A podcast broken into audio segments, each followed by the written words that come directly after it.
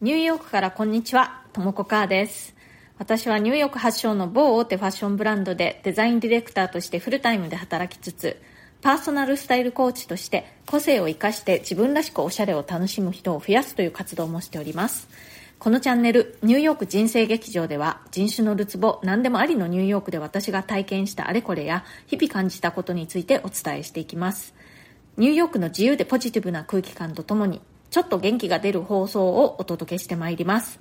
それからプレミアム放送も配信しております。週に1、2回、通常放送よりももっと近い距離感で私のニューヨーク生活の本音や仕事の裏話、プライベートな話や通常放送ではちょっと話しづらいなと思うようなことなどもお話ししております。一番最近のプレミアム放送では先週末に夫の友人家族とその友人の持ってるヨットでニューヨークハーバーをクルーズして遊んだ話、それからニューヨークって本当にびっくりするようなお金持ちや美人や天才や、まあ本当に自分とはかけ離れたような人たちがたくさん住んでいて、逆にだからこそ自分を人と比べたりせずに自分の持っているものにフォーカスできるんじゃないかなっていうようなお話をしています。プレミアム放送のお申し込みは Voicy のウェブサイトからの方がアプリからよりも金額的に断然お得になっておりますので、ウェブサイトの方からぜひお申し込みください。最後のチャプターにリンクを貼っておきますので、そちらからご購入いただけます。それでは今日もよろしくお願いします。私は、えー、ニューヨークでとあるファッションブランドにデザインディレクターとして勤務しているんですね。フルタイムの会社員として勤務していて、で、まあ、あの、ファッションブランドといえども、まあ、本当に会社なんですね。なので、会議というのも、まあ、本当にしょっちゅうあって、話している内容はね、そのファッションアイテムの作っている、自分たちが作っているものの話をしているんですけれども、まあ、形式的には本当に普通の会議という感じで、毎日いろいろとミーティングをしています。で、結構ね、大きな会社なんですね。なので、割と会議も大きい会議っていうのが結構あって、まあ、10人、20人っていうのはザラで、まあ、あの、ズーム会議なんかだとね、本当に何十人も参加する会議というのも結構あります。で、その会議なんですけれども、実りある会議にするためのコツっていうのかな。うん。なんかそういうポイントがいくつか私の中であるので、それを今日はシェアしたいと思います。まずね、ポイントその1は、前もってその会議を招集するときに、議題は何なのか、あと、何を目的としている、どういったところまでたどり着きたい会議なのか、ということをはっきりさせておくということです。まあ、例えば、この会議は、来年のクリスマスギフト商戦のコンセプトを考えるための会議で、ブレインストーミング的なものです。だとか、この会議は新しい定番 T シャツのアイディアをデザインチームからマーチャンダイザーチームに向けて今デザイン中のものの経過報告をしてフィードバックをもらうための会議ですよとかまあこれは今ね、私がちょっと勝手に考えた内容なんですけれども、そんな感じで、議題と何を得ることを目標にしているのかということを、あらかじめ参加者に知らせておくっていうことですね。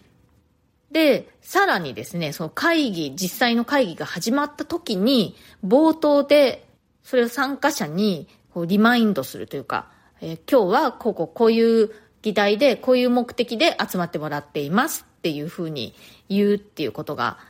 大事だなと思います。というのもね、やっぱりみんな忙しいので、まあ、事前にこういう会議ですよって一応お知らせしていてもですね、もう一日に何個も何個もみんな会議に出てたりするので、やっぱりそう会議の冒頭で、この会議はこういう話をしますっていうことをリマインドすると親切だし、ね、すごくこう効率がいいというかよくはかどると思います。そして、実りある会議にするためのコツというかポイント、その2は、みんながね、発言しやすいようなオープンな雰囲気を作るということです。具体的に言うと、まずはね、あの、挨拶ですね。やっぱりね、こう、会議の雰囲気が明るくオープンな感じだと、みんなが発言しやすいんですよ。で、それを作るためにも、明るい感じの挨拶でスタートするっていうのがすごくいいと思うんですね。Hi everyone, how are you? みたいな、まあそんな簡単な、本当に挨拶でいいと思うんですけれども、そういったことが、こう、雰囲気に影響すると思うんですね。で、まあ挨拶の他には、まあその会議中に、ここまでで何か質問ありますか？とか、何かコメントとかありますか？とか、そういうふうにこう、発言を促すっていうことですね。まあ私はアメリカの会社で働いているので、みんな割とね、発言しがちなんですけれども、それでもやっぱりそうやって、質問ないですか？とか、そういう問いかけをするっていうのがすごくこう、有意義なディスカッションの糸口になったりします。で、今言ったようなポイントなんですけれども、私は同僚たちがそういうふうにしているのを見て、なるほどなという感じで、それを真似して、だんだん自分のものにしていったという感じです。というか、まあね、今でももうずっと日々勉強なんですけれども、そういう会議の進行だとか、あとは参加者としてでも、その上手な発言の仕方をする同僚っていうのが結構いるんですね。で、そういう人たちを見て、あ、そうか、こういうふうに問いかければいいのかとか、あこういう風にして進行すればいいのかとか、そんな感じで見てね、現場で見て、えー、勉強させてもらっているという感じですね。参考になったら幸いです。はい、えー、コメントのお返しをしたいと思います。服に靴を合わせるときに最も大事なポイントとはの回にコメントをいただきました。さやかさん、こんにちは。いつも楽しく聞かせていただいてます。靴を買うとき、いつも迷っていてなかなかいい出会いがありません。幅広で、えー、外反母趾気味なので、一番の条件が履いていて痛くない靴なんです。高いヒールもつま先が尖った靴も諦めています。ボリューム感が大切とのことですが、私は小柄なので、できれば小さく見える靴がいいなぁと考えてしまうのですが、バランスを見てということでしょうか。秋冬に向けて良い靴とご縁があればと思っています。ということで、さやかさんいつもありがとうございます。そう、靴はですね、あの、ボリューム感が大事っていうお話をしたんですけれども、やっぱりね、そう、履き心地っていうのも絶対に絶対に大事なことなので、それは正しいと思います。でも、同じ履き心地のいい靴の中でも、例えば、こう、フラットな靴だとしても、こう、華奢な雰囲気なんとなくこう、こじんまりとした雰囲気というのかな。あの、ちまっとした雰囲気を感じさせる靴もあれば、こう、ドカーンと重みを感じさせるような、えー、ボリューム感の靴っていうのもありますよね。えー、そういったところを考慮するのが大事だっていうことなんです。で、まあ、あの、小柄な体に合うバランスっていうのはあるとは思うんですけれども、その中でもやっぱりさっき言ったように、こう小さく、こうこじんまりとまとまって見えるボリューム感の靴だとか、どっしりと重さを感じさせるような靴だとか、やっぱりあるんですよね。で、どっちがいいかというのはやっぱりそのボトムスとのバランスで決めるのがいいと思います。雑誌とかネットの素敵な着こなしを参考にして、どんなボトムスにどんな靴を合わせてるのかっていうところをね、研究してみるといいと思いますよ。それから、ジュンヒュンキムさん。ともこさん、こんにちは。今回もとても興味深い話で真剣に聞いていました。これからももっとファッションの話聞きたいです。以前、ともこさんは、ピンタレストを非公開にされていると話していましたが、ともこさんが思う素敵なファッションを集めて公開したらフォローするのになと思いました。お時間あれば、公開ボード考えてみてください。ということで、ジュンヒュンさん、ありがとうございます。そう、あの、ピンタレストね、あの、最初の頃はもう始めたのもうすごく何年も10年とか前なんだったと思うんですけれども、まあ、全部普通に公開でやってたんですね。なんですけれども、やっぱりね、どんどんどんどん仕事のネタというのが増えてきてしまって、でまあ、企業秘密というか、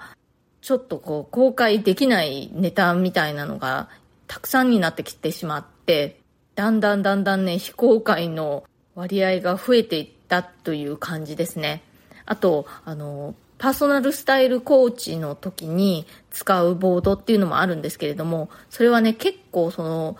各クライアントさんに向けてカスタマイズして、えー、お話ししているので、それも、えー、非公開にしています。で、それ以外のボードっていうのは、まだ公開にしてるものもいくつかあるんですけれども、まあ、本当にね、9割方非公開でやっちゃってますね。うん、でも、公開ファッションボード、やってみたいという感じもしますね。まあ本当にね、問題は時間なんですよね。今すぐにはできないかなっていう感じなんですけれども、でもこうやって言ってくださってすごく嬉しいです。ありがとうございます。それから、大人になってからの海外移住は終わりなき勉強の毎日ですの回にコメントいただきました。リネンさん、ともこさん、私もずっと学び中です。また今年も長い冬がやってきますが、ご自愛ください。ということで、リネンさんありがとうございます。そう、リネンさんもね、同じくニューヨーク在住で、